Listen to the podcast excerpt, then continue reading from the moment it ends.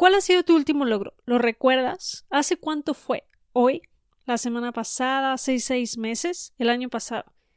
¿Y qué es lo que lograste? Tal vez fue pasar a finales, bajar esos kilitos de más que dejar las vacaciones, comprarte esos zapatos que se te veían increíble, quizá lograr ese ascenso en el trabajo, o por fin lanzarte a hablarle a ese niño o niña que te encanta. ¿Qué tal ese viaje escapada o el negocio que acabas de abrir? Recuérdalo, siente esa sensación de logro de nuevo. Ahora bien, ¿recuerdas lo que tuviste que hacer para conseguirlo? ¿Todo el camino para lograrlo? ¿El no ir a la REU del fin de semana? el no comerte ese pastel con look de revista, no comprar tu café favorito para guardar ese dinero en el cochinito, agarrarte de los pantalones y acercarte para hablarle a esa persona aun a pesar de no poder respirar, o todas esas desveladas y crisis existenciales que pasaste. ¿Qué tal si nos vamos un poco más atrás? ¿Recuerdas los planes que hiciste para lograrlo? ¿Le pusiste nombre a tu meta? ¿Pensaste o anotaste los pasos que ibas a seguir? ¿Pusiste fecha límite? Probablemente algunas preguntas contestes que sí, otras me digas Sofía, no inventes, solo quería bajar de peso, no me iba a poner a escribir una estrategia. Pero la verdad es que lo hagas consciente o no, lo hayas escrito o no, seguiste los mismos pasos que todos los que han logrado sus metas. En base a un interés, defines o pones un nombre a la meta, haces una estrategia inicial, tienes los primeros pasos a seguir claros y no descansas hasta lograrlo. Seamos sinceros. Cuando nos interesa algo, nos enfocamos tanto que buscamos información, investigamos y aprendemos. Por ejemplo, tomemos el deporte, sea el que sea, básquetbol, fútbol, béisbol, tenis, golf. Te sabes los nombres de los jugadores, sus posiciones, sus fortalezas y sus debilidades, te sabes la historia y hasta estadísticas del juego. Y cuando el entrenador toma una decisión, puedes decir si fue buena o mala, y hasta te atreves a regañarlo si hizo un movimiento que no debía. En música y entretenimiento, ¿cuántas canciones no te sabes? ¿Sabes quién anda con quién, la pareja del momento? Hasta te enteras de dónde están vacacionando tus artistas favoritos. En enfermedades. Si tienes alguna enfermedad o algún familiar tuyo la tiene, te pones a investigar todo sobre ella, desde síntomas, historias, tratamientos, medicamentos, nombres técnicos, doctores expertos, centros de asistencia que existen alrededor del mundo, cuando hay un tema que nos interesa, nos metemos tanto que nos llegamos a convertir en expertos.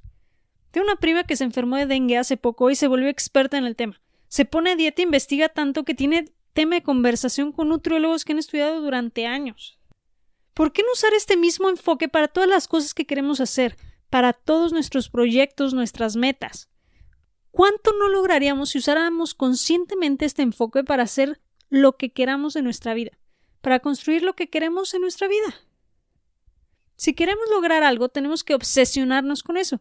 Sí, escuchaste bien, tienes que obsesionarte con esa meta, con lo que te hará mejor, te hará feliz. Obsesiónate con aquello que te va a hacer sentir realizado o realizado. Todos los grandes han logrado lo que han logrado porque se obsesionan con su meta. Tienen claro su objetivo, viven y duermen pensando en él. Michael Jordan, Messi, Cristiano Ronaldo, Steve Jobs, todos ellos y tantos más se han obsesionado con su objetivo y su compromiso es del 100%. Y gracias a su obsesión es que han logrado las grandes cosas que han logrado, y ahora la mayoría son considerados los modelos a seguir en su industria.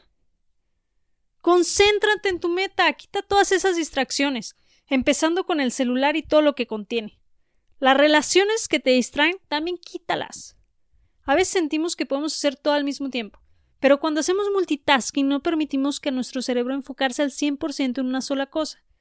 Hay veces que estamos en 10 cosas a la vez durante todo el día y al final parece que no hicimos nada.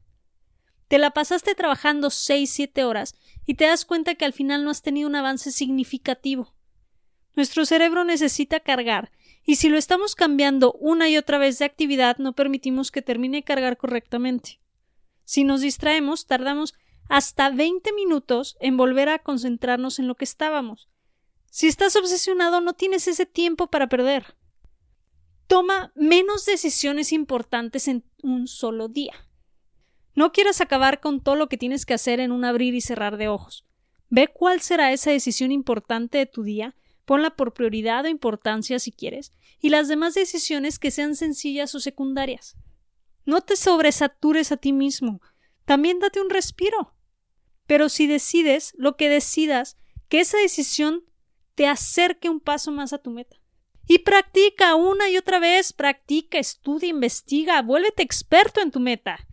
Nadie ha dicho que lograr lo que uno quiere es fácil. Lleva sus sacrificios, sus altas, sus bajas, momentos en que te sentirás que ya no puedes más, que estás agotado y no ves ni por dónde. Pero lo que te llevará al final es tu obsesión por lograrlo. Todos podemos lograr ser buenos en algo si nos enfocamos al 100% en esa única cosa.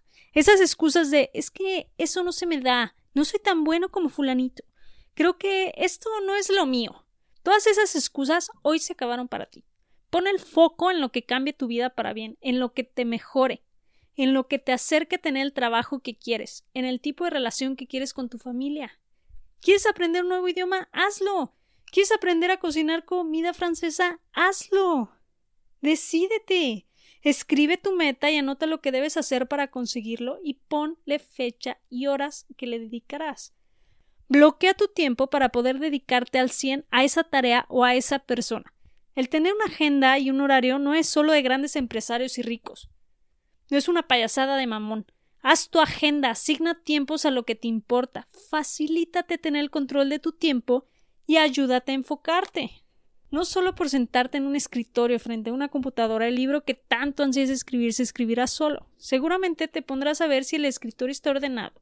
Luego, si te encuentras una notita, te preguntarás si ya hiciste lo que decía que tenías que hacer o no. No, esto no te ayudará a concentrarte ni a lograr lo que necesitas. Ya lo mencioné antes, elimina las distracciones ya sean actividades, cosas o personas. No caigas en el primer shiny object que te encuentres. No te distraigas con todo lo que brilla en el momento. Acomoda tu espacio de acuerdo a lo que necesitas en ese instante. Tómate el tiempo para practicarlo mil veces. Y si al escuchar esto ya estás pensando, es demasiado tiempo, prefiero pasarlo con mis amigos, viendo Netflix o descansando, ya trabajo demasiado. Déjame decirte que el precio que estás tratando de negociar por el uso de tu tiempo te va a salir mucho más caro a la larga. Y no porque lo diga yo, simplemente viaja en el tiempo a uno, tres, cinco años en el futuro. ¿Qué es lo que no permitirás que caiga en el ojalá hubiera? Gracias por escuchar hasta el final de este episodio. Espero te hayas quedado con algo de información útil de lo que te he mencionado y si te dejé reflexionando en alguna idea, mucho mejor. Te recuerdo que podemos conectar por redes sociales. Me encuentras en la cuenta de Instagram Impermanente Podcast, donde podrás encontrar inspiración y motivación para tu día a día, aparte de algunos tips y algunos retos que tengo preparados para ti. Nos escuchamos hasta el siguiente episodio. Adiós.